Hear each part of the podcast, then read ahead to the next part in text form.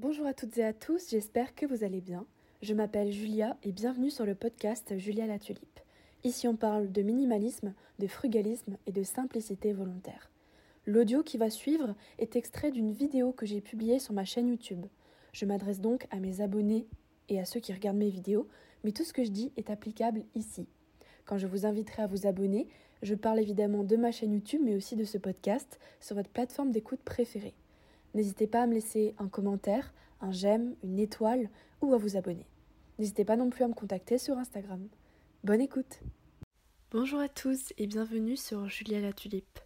Aujourd'hui vous êtes dans la partie numéro 2 de la première vidéo que j'ai faite sur le livre de Dominique Laureau qui s'appelle L'éloge de la légèreté, jeter l'inutile pour vivre plus libre. Donc vous vous en doutez dans cet ouvrage on parle du poids des possessions, que ce soit le poids physique ou le poids mental.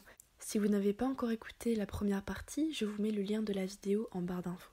Et je vais directement rentrer dans le sujet en parlant d'un nouvel extrait qui s'appelle Le désordre cause des dommages psychiques. Rentrer chez soi le soir éreinté et trouver un appartement sale et encombré ne permet pas de se reposer, ni physiquement ni mentalement. Frigo rempli de denrées périmées alors qu'on a faim, vêtements sales qui traînent partout, objets obsolètes à trier ou à jeter, babioles de pacotille.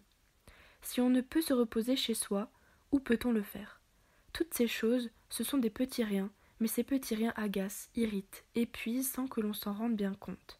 Les objets que nous entassons en trop grand nombre nous agressent en permanence, physiquement et moralement. Notre esprit apprend au fil du temps à s'en accommoder, mais notre subconscient, lui, non. Nous avons besoin d'espace pour rêver éveillé, pour nous détendre, nous reposer, pour avoir de nouvelles idées, pour créer. Cela est beaucoup plus difficile dans un espace ressemblant à une salle de brocante, un lieu de stockage ou un entrepôt. Vivre au milieu de l'accumulation, c'est comme avancer dans un brouillard qui perturbe notre champ visuel. Or, ce brouillard est dangereux, car il affaiblit notre capacité de juger instantanément ce qu'il convient de faire à un moment donné, prendre des décisions quant à la nature de nos fréquentations, nos activités, de notre vie en général. Pour revenir sur cet extrait, je pense que le poids émotionnel des choses est très important à évoquer et même si c'est parfois inconscient, il est vrai que les objets qui nous entourent ont un poids, ils portent avec eux des messages, des souvenirs et il est vrai qu'on ne peut pas vraiment se reposer selon moi dans un environnement encombré, d'où l'importance de faire du tri dans ses affaires. Parfois il n'est pas si simple de faire du tri et c'est vrai qu'on a peut-être la peur de perdre de l'argent, la crainte de jeter un petit peu son argent par les fenêtres, mais Dominique Laureau nous invite à nous poser la question sur ce que valent vraiment nos possessions, et donc c'est l'objet du deuxième extrait. Ce n'est pas parce qu'un intérieur est rempli d'objets et de meubles que son propriétaire est riche. Une fois achetés, nos possessions ne valent plus autant que ce que nous les avons payées, excepté bien sûr des antiquités ou des objets rares qui ont pris de la valeur avec le temps. Elles n'ont en fait presque plus aucune valeur. Que vaut un presse-citron acheté 15 euros? Essayez de le revendre dans un vide-grenier et vous verrez. Dès que vous faites un achat, il ne vaut plus au maximum que la moitié du prix que vous venez de le payer en caisse.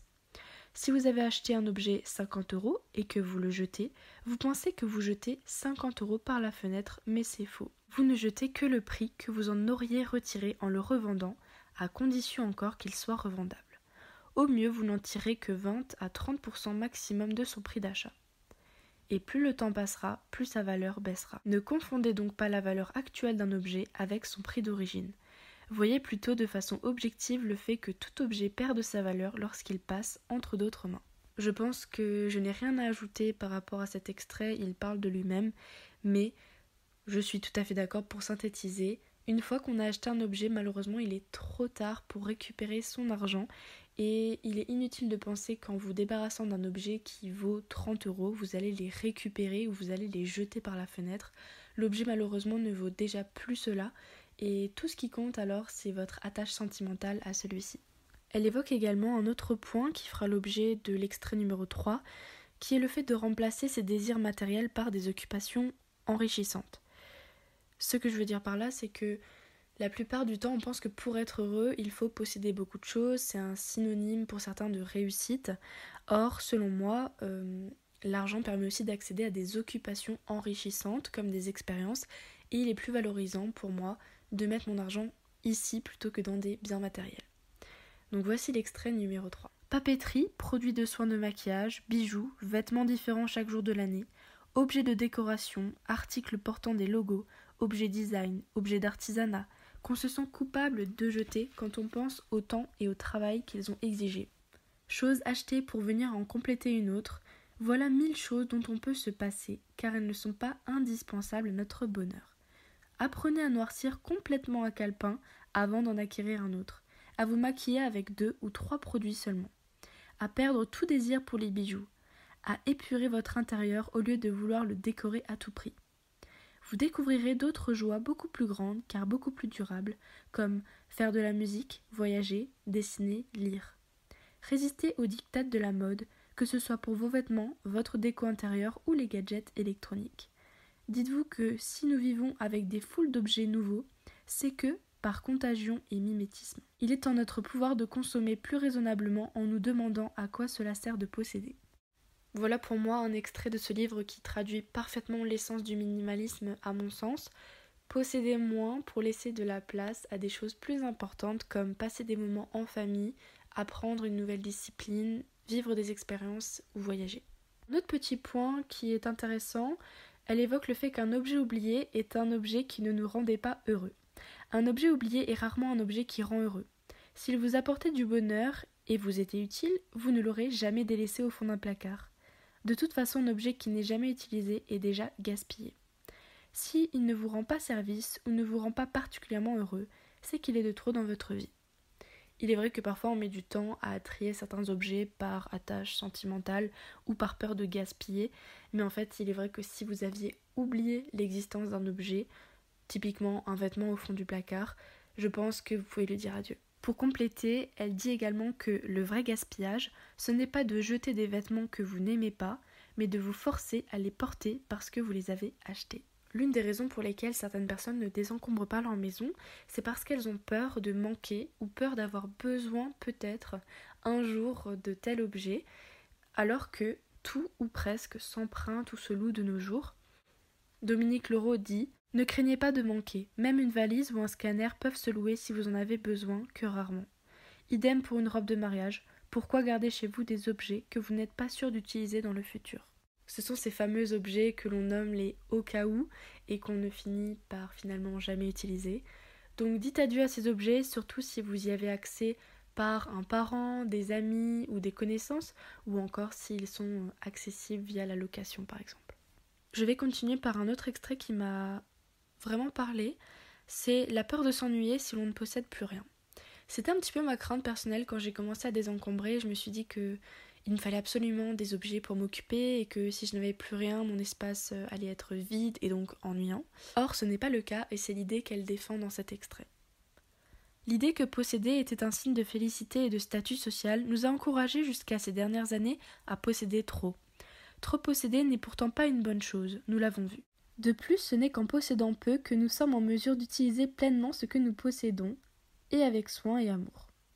Inutile de trop réfléchir, nous n'avons pas à nous forcer à vivre comme des ermites ou comme ces nouveaux fanatiques du minimalisme qui prétendent être heureux sans même un rideau à leur fenêtre pour faire la grasse matinée. Vivre simplement, c'est se débarrasser de mille choses inutiles pour pouvoir s'adonner totalement au petit bonheur du quotidien. Faire sa cuisine, son ménage, essuyer sa vaisselle si nous en avons l'envie, lire un bon roman sans se dire qu'il va falloir faire du rangement, prendre le temps d'inviter un ami pour le thé. Ce qui importe avant tout, c'est d'avoir du temps et de faire ce que l'on fait avec plaisir et minutie, en y trouvant à chaque fois de la diversité, du renouveau et rien qui ne soit susceptible de rappeler la routine, le machinal ou l'ennui. Il est parfaitement possible de vivre avec très peu tout en pratiquant un art du quotidien, à la fois imaginatif et raffiné sans jamais s'ennuyer ne serait-ce que préparer un café dans les règles de l'art, et ce, sans la machine de mystère clownée. J'ai beaucoup aimé ce concept euh, et le fait qu'elle parle d'une routine, d'un quotidien qui pourrait être euh, agréable. Elle cite même l'art du quotidien. Et c'est vrai que parfois on a peur de s'ennuyer, que ce soit avec ou peu de possession d'ailleurs.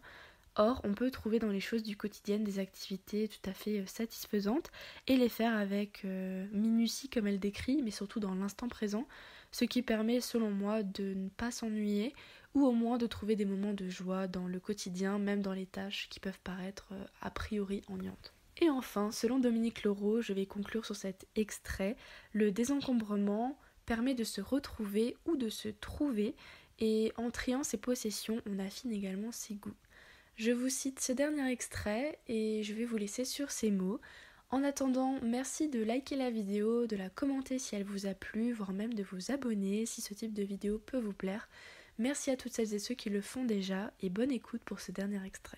Se désencombrer de tout ce qui n'est pas soi, de tout ce qui ne correspond pas à ses goûts, à ses aspirations, à son idéal d'une vie parfaite, voilà la meilleure façon de découvrir qui nous sommes vraiment. Ce que nous avons décidé de garder après un tri drastique reflète ce que nous aimons, ce que nous privilégions, ce que nous apprécions. Ces objets nous délivrent de profonds messages et mettent en évidence ce que nous ne savions pas de nous-mêmes avant de commencer à faire le tri dans nos possessions. Ils nous révèlent les grands thèmes de notre vie. Si nous ne gardons que nos livres, c'est que ceux-ci sont notre raison de vivre. Ce peut être les vêtements pour les uns, les ustensiles de cuisine pour les autres, un appareil photo, une guitare. Se désencombrer permet d'obtenir un bon diagnostic de l'image que nous nous faisons de nous-mêmes et de ce qui est le plus important pour nous dans notre vie.